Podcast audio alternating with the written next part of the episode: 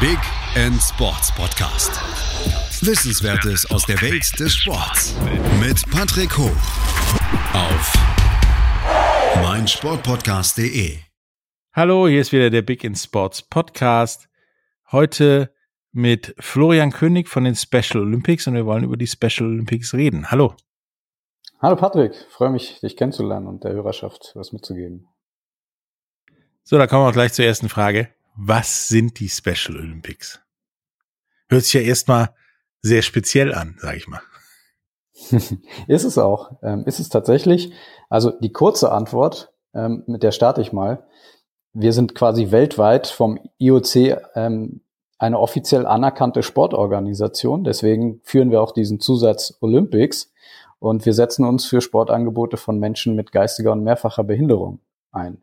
Die lange Antwort ist deutlich komplexer, denn wir sind ähm, mehr als eine Sportbewegung, sondern eine Alltagsbewegung mit viel Rahmenprogramm und Angeboten drumherum, aber dazu später mehr. Ähm, nun sagtest du ja, ihr dürft deswegen Olympics im Namen tragen, weil ihr mit dem IOC kooperiert und äh, da auch anerkannt seid.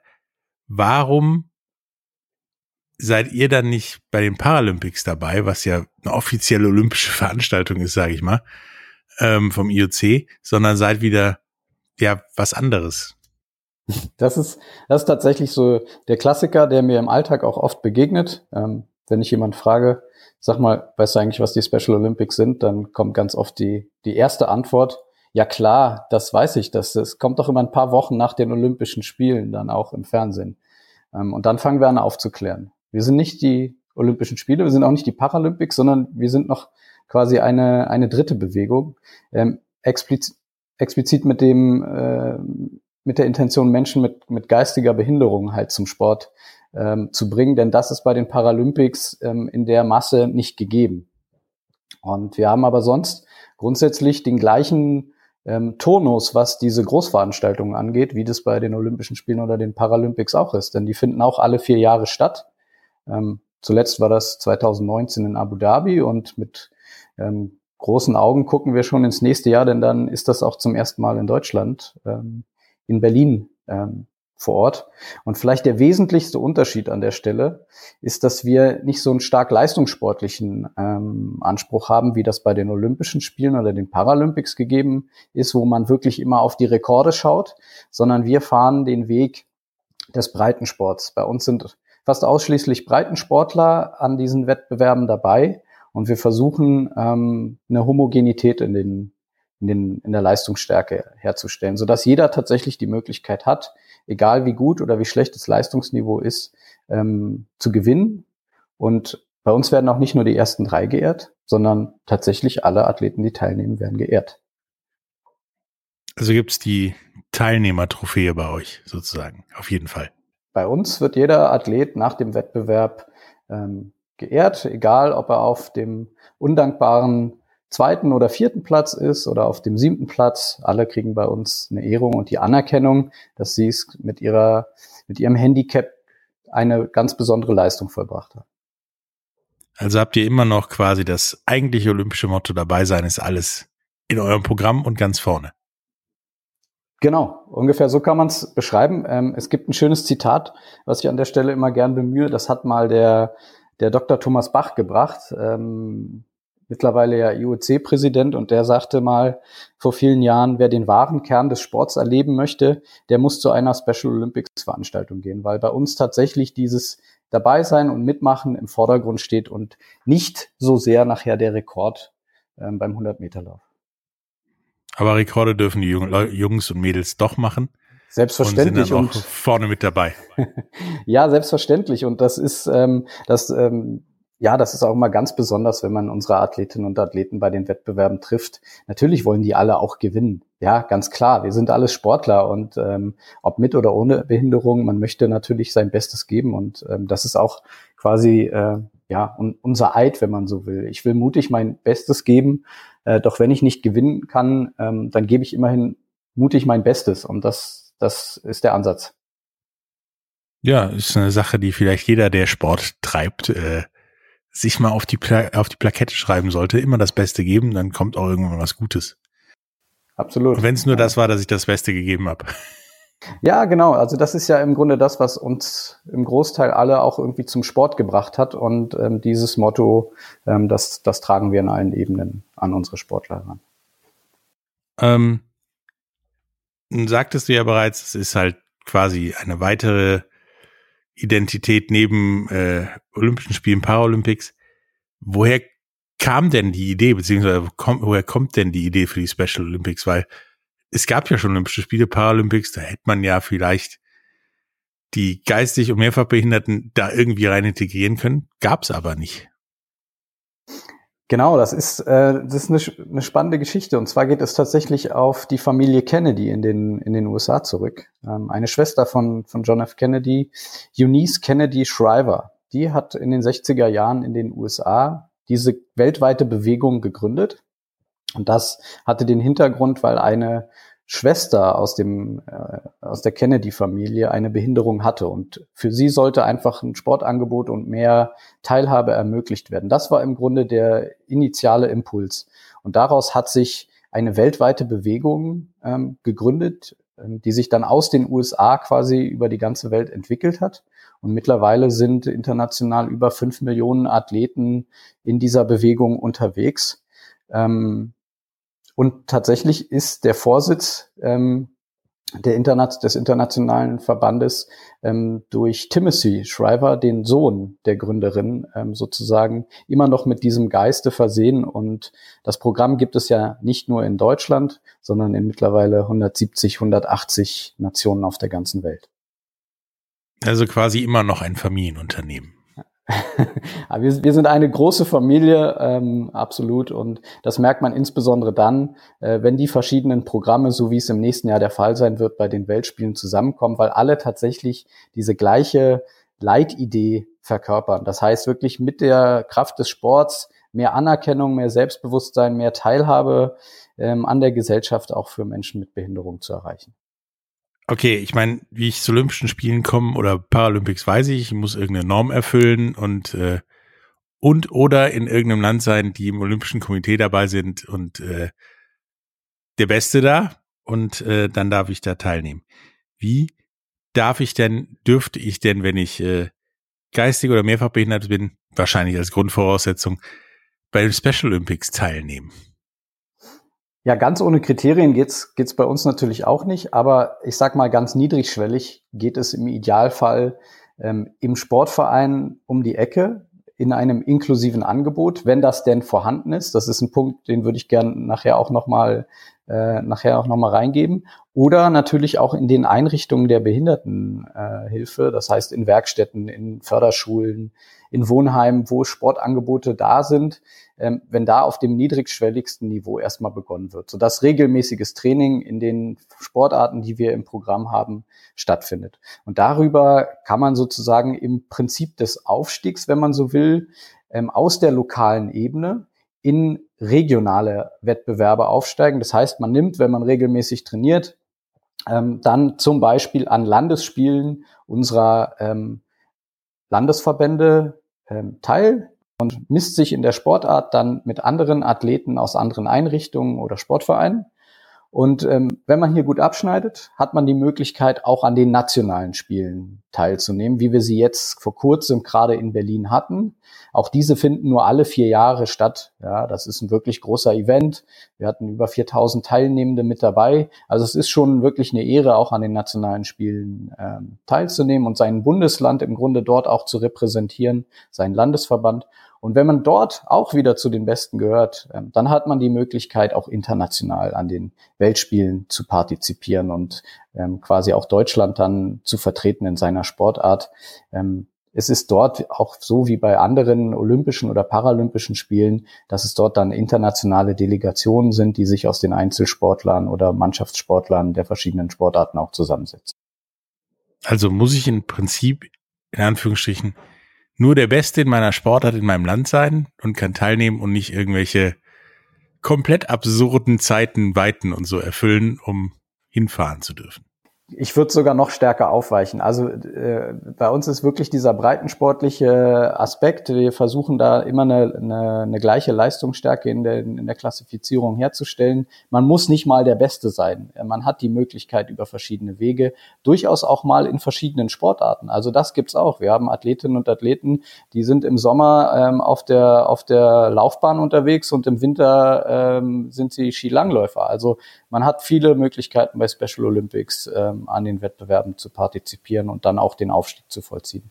Uns ist es aber wichtig, dass eben auch vielen Athletinnen und Athleten die Möglichkeit geboten wird, ja, an den jeweils höheren Wettbewerben teilzunehmen. Ähm, und deswegen achten wir auch darauf, dass, dass alle die Möglichkeit bekommen, daran teilzunehmen. Im Prinzip bietet ihr dann ja das, was wir alle an Olympischen Spielen neben den Leistungen so lieben, wie den Skilangläufer aus Tonga oder den Schwimmer aus, aus Mali oder irgendwie sowas. Ja, rein theoretisch ist es nicht ausgeschlossen, dass ein Skilangläufer bei uns auch aus Bremerhaven kommt. Also das, das wäre möglich. Ja, das ist, äh, das hört sich auf jeden Fall besser und sehr viel durch, durchlässiger an als äh, die Olympischen Spiele mit, wir wissen ja alle um die Barrieren, die da stehen. Ähm, auf der anderen Seite vielleicht noch ein, ein, ein Satz, dass das, das, das Thema Doping, ne, das, das ist, steht bei uns natürlich gar nicht auf der Agenda, weil wir diesen breitensportlichen Ansatz fahren.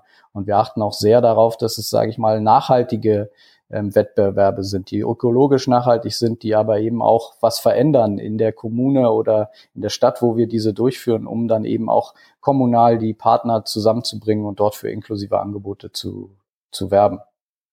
Ja, also ja wirklich das, was man damals Herr Pierre de Coubertin sich überlegt hat für die, für die Olympischen Spiele, ja, gibt's bei euch noch. Würde ich sagen. Ja, ich glaube, Pierre de Coubertin ähm, würde sich freuen, äh, bei Special Olympics Wettbewerben vorbeizuschauen. Ähm, das wäre, glaube ich, ganz nach seinem Ansatz, ähm, dass wir eben allen die Möglichkeit geben wollen, Sport zu treiben, egal ob mit oder ohne Behinderung und im Idealfall auch gemeinsam, denn das, glaube ich, zeichnet uns auch besonders aus, dass wir ähm, ein, ein Unified-Konzept fahren. Das heißt, dass Menschen mit und ohne Behinderung in nahezu all den Sportarten, die wir im Programm haben, auch gemeinsam agieren können. Und das ist ja im Grunde auch das Ziel, worauf wir hinarbeiten, ähm, die inklusive Gesellschaft gerade mit dem Fokus auf Sport voranzubringen. Ja, und wie das, wie das aussehen soll und äh, wie das in nächster Zukunft aussieht, Darüber reden wir nach einer kleinen Pause. Bis gleich. Hey, Malte Asmus von meinsportpodcast.de hier. Ab März geht's weiter mit unseren 100 Fußballlegenden. Staffel 4 bereits. Freut euch auf Zlatan Ibrahimovic, Michel Platini, Cesar Luis Minotti, Paolo Maldini, um nur mal vier zu nennen. Und bis wir mit der vierten Staffel kommen, hört doch einfach noch mal rein in die bisherigen drei Staffeln. Ronaldinho, Sepp Meyer, Gary Lineker, Lothar Matthäus und viele weitere warten da auf euch. 100 Fußballlegenden. Jetzt überall, wo es Podcasts gibt. Hallo, da sind wir wieder mit äh, Florian König von den Special Olympics und äh, wir wollen jetzt mal darüber reden, ja, wie das irgendwie als Athlet oder mit den Athleten anders ist als bei normalen Olympischen Spielen oder normalen Wettbewerben, denn wir wissen ja selber, wie schwierig das ist, wenn wir mal so ein bisschen müde, geistig umnachtet oder so sind, unseren sportlichen Job, sage ich mal, äh, auszuführen. Das ist wahrscheinlich für geistig Behinderte ähnlich schwierig und dann auch für die Betreuer und die Mitarbeiter der Special Olympics ein bisschen schwieriger. Ähm, das ist doch mit Sicherheit noch eine zusätzliche Herausforderung, oder? Das ist eine Herausforderung, aber auch ein Riesenglück auf der anderen Seite. Ähm, also Menschen mit einer geistigen Behinderung im Sport, das ist so ein tolles Erlebnis, das äh, merken wir bei im Grunde jedem Wettbewerb, bei jeder Veranstaltung. Da wird in, ich sag mal, da wird nicht lange um den heißen Brei äh, diskutiert, da wird ähm, knallhart analysiert. Das ist unglaublich herzlich, wahnsinnig emotional. Ein Riesenzuspruch auch von den Zuschauenden in der Regel bei den Wettbewerben für die Athleten. Ähm, und vor allem empfinde ich die Wettbewerbe als ganz, ganz großartige Bühne auch. Ja, dass man Menschen mit einer Behinderung zu so einer Bühne verhilft und ihnen die Möglichkeit gibt, Sport vor vielen Zuschauenden auch mal auszuprobieren. Ähm, das ist ja in der Regel nicht so gegeben und ähm, insbesondere das ernehme ich immer wieder ganz, ganz äh, großartig mit aus den, aus den Veranstaltungen. Ähm, hat das irgendwelche, außer den offensichtlichen zusätzlichen Probleme bei der Veranstaltung oder dem ganzen Event? Ähm, oder ist, kann ich mir das vorstellen, im Prinzip ist das eine Meisterschaft wie jede andere? Ja und nein. Ähm, ich hatte ja vorhin schon auf das Thema leichte Sprache hingewiesen. Generell ist natürlich Barrierefreiheit ein, ein wichtiges Thema oder Barrierearmut. Ganz, ganz kann man es äh, manchmal nicht äh, vom Tisch wischen. Aber es ist natürlich wichtig, dass allen Athletinnen und Athleten die Möglichkeit gegeben wird, äh, daran teilzunehmen und äh, zu den Veranstaltungsstätten zu kommen. Das äh, ist natürlich ein Problem, was, sage ich mal, dem täglichen Sportverein ähm, im Training oft begegnet, diese Barrierefreiheit auch herzustellen. Aber natürlich auch ähm, sage ich mal, viele Athletinnen und Athleten sind in Werkstätten beschäftigt, in den Wohnheimen, da auch das Commitment zu haben, die Unterstützung aus den Werkstätten, aus den Einrichtungen, dass die Athletinnen und Athleten für die Wettbewerbe freigestellt sind, dass sie daran teilnehmen können. Ähm, das gilt es natürlich auch an der Stelle noch äh, zu benennen und natürlich noch einige Aspekte mehr. Also doch schon im Prinzip wie eine normale Meisterschaft mit dem Unterschied, dass da die Amateure noch amateurmäßiger sind und du mehr Freistellungen brauchst wahrscheinlich. Ja, natürlich, das ist nachher, letztendlich ist das ein Sportwettbewerb wie jeder andere, nur dass er eben äh, ja wahnsinnig ähm, äh, wahnsinnig echt ist, ne? Äh, das, äh, das muss man erleben und das sagen wir auch jedem. Man muss die Begegnung haben. Äh, das ist ganz oft auch ein Thema, das sage ich auch ganz offen in dieser Runde, äh, dass wir im ersten Moment bei vielen Personen durchaus auch mit der Thematik mal auf eine, eine Berührungsangst stoßen. Aber genau die muss man nehmen, indem man sagt, kommt noch mal vorbei, schaut euch das doch mal an, wie das ist. Und ganz viele infizieren sich dann wirklich mit dem Fieber und sagen, Mensch, ist ja toll bei Special Olympics. Das möchte ich auch bei uns im Sportverein in der Werkstatt. Und das bringt vor allem auch den Athletinnen und Athleten so viel. Die nehmen da unheimlich viel mit mit, die werden deutlich selbstbewusster, die werden viel selbstständiger, die gehen da teilweise auch auf an ihren sportlichen Erfolgen und können das dann auch im Alltag äh, umsetzen und das, das bringt sozusagen dann eine deutliche Win-Win-Situation für alle Beteiligten. Ja, als ehemaliger Zivildienstleister kann ich äh, mir durchaus vorstellen, wie ja erfüllend und dankbar die Aufgabe bei den Special Olympics ist, weil also wenn wir uns freuen, dann freuen wir uns. Wenn ja, mehrfach behinderte, geistig Behinderte sich freuen, dann geht die Sonne irgendwo auf. Also dann hast du auch noch den ganzen Tag was von der Freude. Und das hast du wahrscheinlich bei den Special Olympics noch mehr. Ähm, du hast gesagt, äh, ja, mich sich selbst mal angucken. Das können wir ja nächstes Jahr, denn nächstes Jahr sind die Special Olympics in Berlin. Hast du ja vorhin auch schon erwähnt. Ähm, wann denn genau? Ja, ganz rot im Kalender ist der 17. bis zum 25. Juni äh, zu markieren. Da werden die Spiele dann zum allerersten Mal in Deutschland, in der Hauptstadt sein, in Berlin, an, an vielen bekannten Orten. Im Olympiapark wird viel sein, in der Messe, in den, mitten in der Stadt, im City-Cluster, aber auch am Wannsee. Also ähm, das ist wirklich ein Erlebnis, ähm, Berlin auch mal zu besuchen und äh, sich als Zuschauer äh, von den Spielen zu überzeugen. Ja, kommt dahin. Das äh, wird mit Sicherheit ein großer Spaß und ich habe so das Gefühl, auch eine großartige Party. Ähm, was sind denn so bei den Paralympics, äh, bei den Special Olympics für Disziplinen dabei? Also beim Paralympics ist ja immer, man versucht den normalen oder den normalen Sport zu adaptieren und äh, damit für jeden geschmackvoll zu machen. Wie ist das denn bei euch? Genau, es sind, ähm, also grundsätzlich haben wir 30 Sportarten im Programm. Ja, das sind äh, etwas über 20 Sommersportarten, 10 Wintersportarten. Da es im nächsten Jahr natürlich Weltsommerspiele sind, kommen auch nur die Sommerspiele natürlich zum Tragen. Ähm, das ist alles, was man sich vorstellen kann, von Badminton über Basketball hin zu Boccia. Bowling ist dabei, natürlich auch die großen und bekannten Mannschaftssportarten wie Fußball, Handball, man kann bei uns im Kraft-3-Kampf antreten, im Radfahren, im Reiten, Voltigieren, im Rollerskating oder im Schwimmen, auch im Tennis, rhythmische Sportgymnastik und auch im Segeln. Und erstmals wird auch äh, Hockey zum Beispiel mit dabei sein. Ähm, also ich denke, da ist für jeden was ähm, mit dabei. Und äh, wenn man sich anguckt, wie viele Athleten nächstes Jahr eingeplant sind, da kommen aus der ganzen Welt 7000 Athletinnen und Athleten vorbei, um an diesen Sportarten zu partizipieren.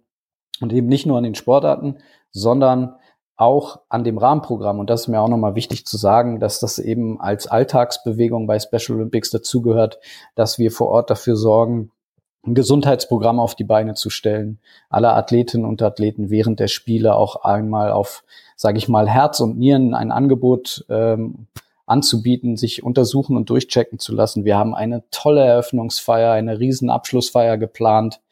Ähm, es wird ein Festival geben, viele kulturelle Angebote, also die ganze Stadt ähm, soll in Special Olympics ähm, Fieber sein. Und das ganz Besondere, und das ist jetzt auch erstmal der, der letzte Satz an der Stelle, ist, dass wir ganz Deutschland eigentlich involvieren in die Weltspiele, denn wir haben ein sogenanntes Housetown-Programm aufgerufen. Das heißt, über 200 Kommunen in Deutschland beteiligen sich im Vorfeld der Spiele, nehmen Delegationen für drei bis vier Tage bei sich auf.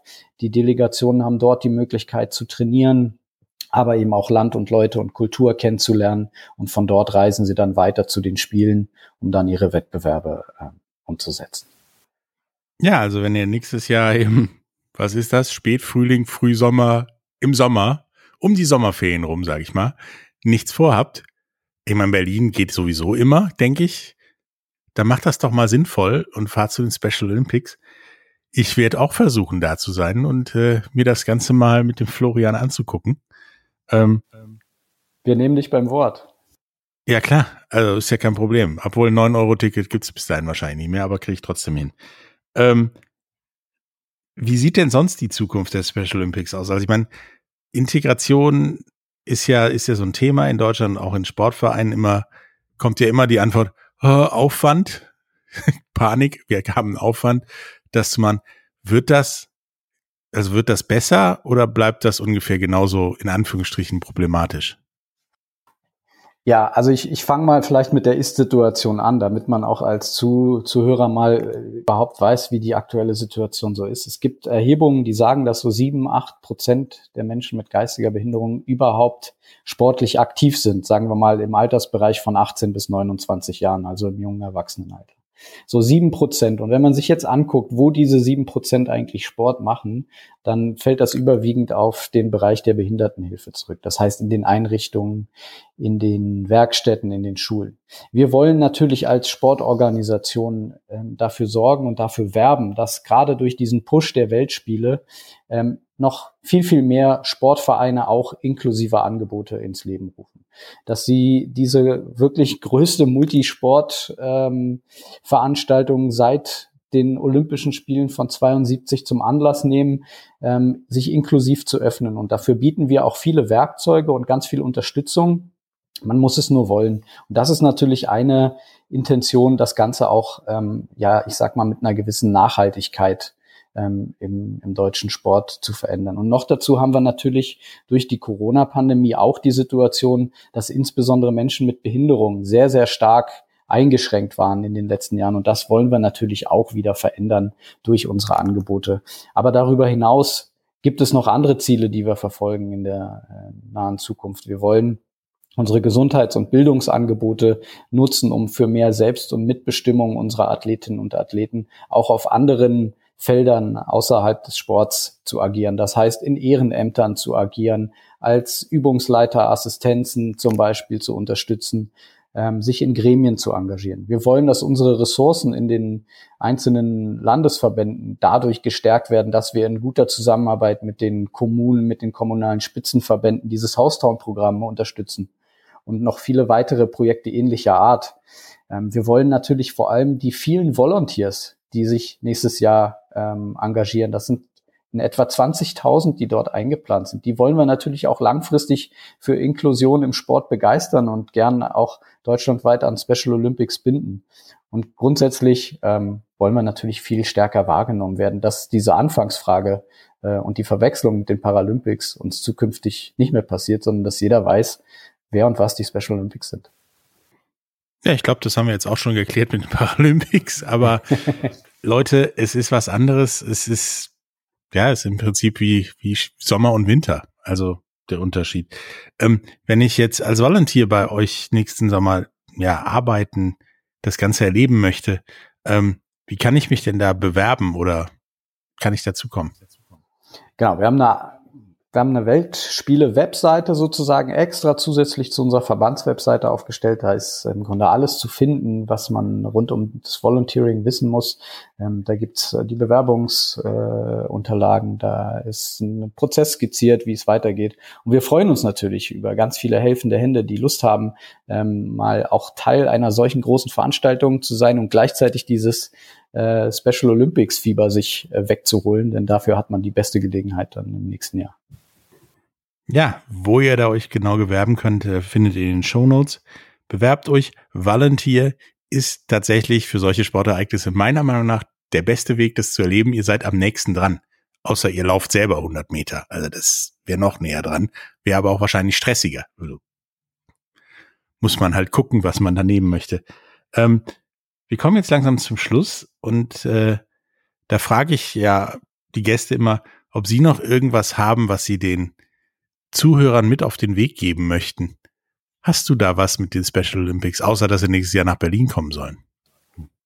Ja, ich kann nur aufrufen, dass sich jeder mal einfach zwei, drei Minuten Zeit nimmt und sich mit Special Olympics beschäftigt, dass es weiter sagt, ähm, so dass wir es irgendwann schaffen, dass die inklusiven Sportangebote ähm, vor allem auf der lokalen Ebene zur Selbstverständlichkeit werden. Ich wünsche mir, dass man bestimmte Berührungsängste versucht ähm, abzubauen, indem man Begegnungen ähm, herstellt und indem man gerne auch den Hörer in die Hand nimmt und bei uns anruft und sagt, Mensch, wir haben da eigentlich jemanden, der passt genau bei euch ins Profil, aber wir wissen nicht, wie kriegen wir den in den Sportverein oder äh, wie schaffen wir es da an den Wettbewerben teilzunehmen. Wir helfen euch, wir haben verschiedene tolle Projekte, ähm, die genau dafür sorgen, ähm, diese Probleme zu lösen. Und äh, wir haben wunderbar funktionierende Landesverbände, die in den Bundesländern auch für unsere Wettbewerbe agieren. Wir haben ganz tolle Mitglieder, die vielen Einrichtungen. Ähm, und da kann ich nur ähm, insistieren und sagen, Leute, wendet euch an uns, wenn ihr mitmachen wollt. Wir freuen uns auf euch.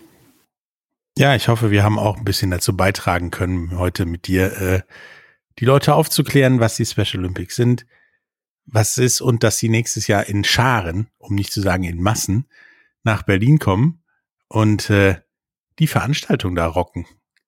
Äh, es hat mir, hat mir echt Spaß gemacht und äh, sehr interessant gewesen, auch mal nochmal den Unterschied rauszuarbeiten zu ja, dem, was jeder kennt, im Prinzip, mit zu dem, was jeder kennen sollte. Danke. Ich danke dir, hat mir auch ganz viel Spaß gemacht und ich freue mich auf die vielen Massen dann im nächsten Jahr. Wir sehen uns in Berlin. Ja, ich hoffe, dass ich die alle mitbringe. Ob die alle ins Auto passen, weiß ich noch nicht. Bis dann. Tschüss. Bis dann. Tschüss. Tschüss. Dir hat dieser Podcast gefallen? Dann klicke jetzt auf Abonnieren und empfehle ihn weiter. Bleib immer auf dem Laufenden und folge uns bei Twitter, Instagram und Facebook. Mehr Podcasts aus der weiten Welt des Sports findest du auf meinsportpodcast.de. Wie baut man eine harmonische Beziehung zu seinem Hund auf? Puh, gar nicht so leicht. Und deshalb frage ich nach, wie es anderen Hundeeltern gelingt, beziehungsweise wie die daran arbeiten.